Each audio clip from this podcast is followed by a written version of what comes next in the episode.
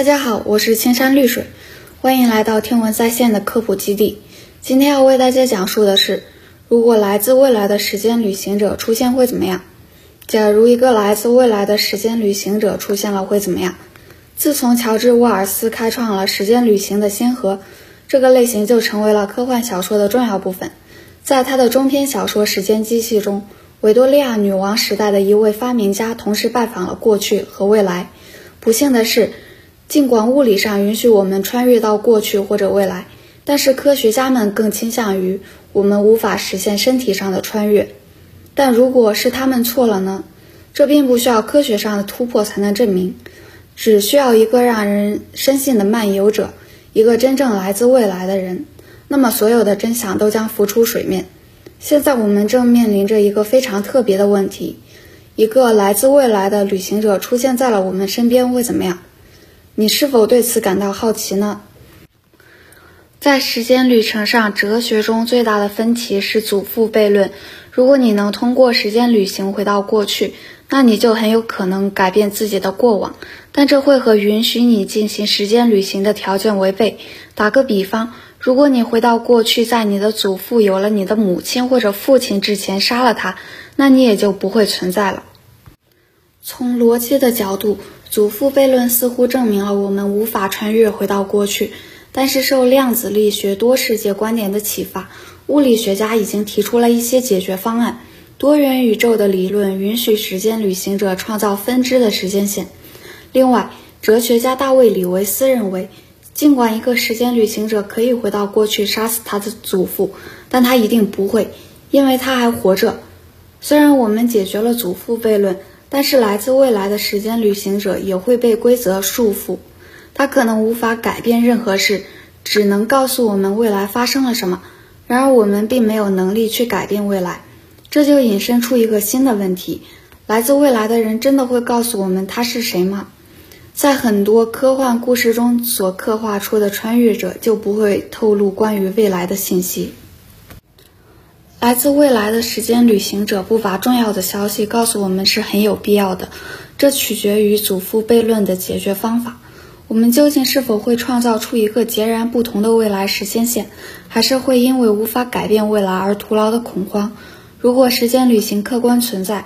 那么我们发现不了这些时间旅行者，是因为他们喜欢低调行事，他们并没有旧事重提，也没有泄露选举的结果。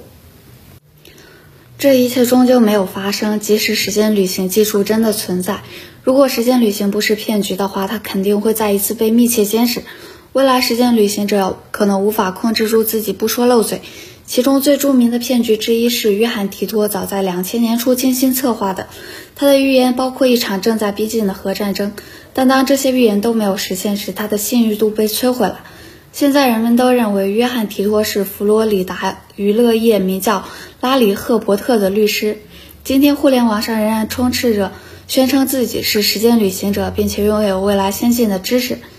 在二零一七年，所谓的时间旅行者诺亚为了阻挠暗杀企图，把自己的脸和声音扭曲了的故事在网上疯传。诺亚声称自己是从二零三零年穿越回来，并且有证据证明自己的话，甚至还有在二零二一二零年拉斯维加斯的飞车镜头。在二零一九年七月份，他预测特朗普将赢得第二任期，我们会在二零二八年到达火星。还有，二零三零年的总统是一个叫阿拉纳·雷米基的人。然而，油管 UP 主丹尼斯·贝尔声称他才是真正的诺亚。这一切都是 YouTube 频道 Apex 电台策划的恶作剧，因为这些恶作剧会让我们相信真的有一个时间旅行者。最可能的是，他们最初的声明会遭到怀疑，即使只有一个或者两个的预言实现了。毕竟，他们只是幸运的、碰巧的。有一些照片和视频的证明，但是这些证据不会被认真对待，因为他们都是造假的。我们得需要多少证据才可以相信被告知的消息？到那时恐怕就太晚了。如果约翰·泰勒那个关于在2004年核战争的预言实现了，并且改变了我们的时间线是可能发生的，但是我们当然没有相信它。因为越来越多的时间旅行者的预测被证明是正确的，人们甚至是政府会注意到。当局也肯定会对一个时间旅行者进行严格的测试和审问，尤其是关于如何建造时间旅行机器，因为建造一个机器将会是最终的证明。即使我们不能改变历史，政府可能仍然会用各种理由把人送回去。约翰·提托声称，他真正的使命是检索一台 IBM 五千计算机，为了在未来实现调控计算机。时间旅行者们也会有类似不起眼的任务，大概不包括在实现了时间旅行的未来，利用他们的空闲时间去互联网论坛上发帖。这些特功能以间谍或是受过科学与历史训练的精英身份达成目标。因为时间旅行技术会毫无疑问的长时间保留在政府的最高层中，秘密特工的行动路线确保了任何人都不能指派他揭开。执行中任务的最高机密，所以他们被认为是最好的时间旅行候选者。尽管如此，纰漏似乎仍然在所难免。但是，私营企业最终也会掌握相关技术。此外，商业间谍的活动也会迫使时间旅行面向广大普通消费者。也许我们可以让时间导游跟随着时间旅行，用以阻止游客离得太远，或是再次扰乱时间线。若能将其实现，当下的太空旅游事业将会更受欢迎。但在距今仅仅一百年前，没有人能想象出前往月球的船票要花多少钱。同样，现在的我们也很难想象，以后的人们可以一次性付清穿越回到过去的钱。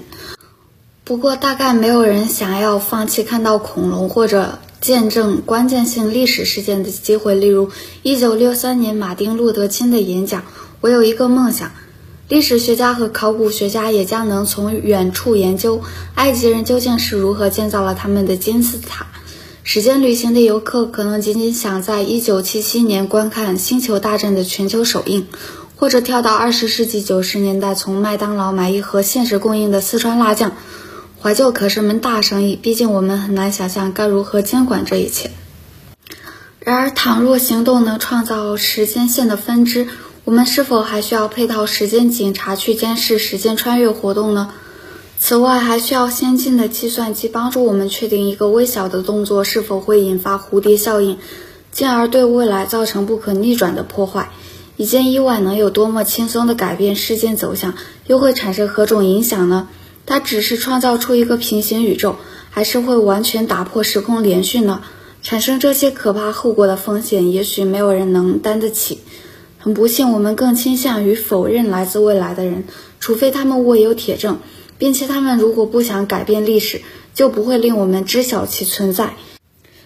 也许现在就有一位来自未来的时间旅行者来到这里，正静悄悄地隐藏在我们之中。这里是天文在线的科普家园，今天就讲到这里，下期我们再见。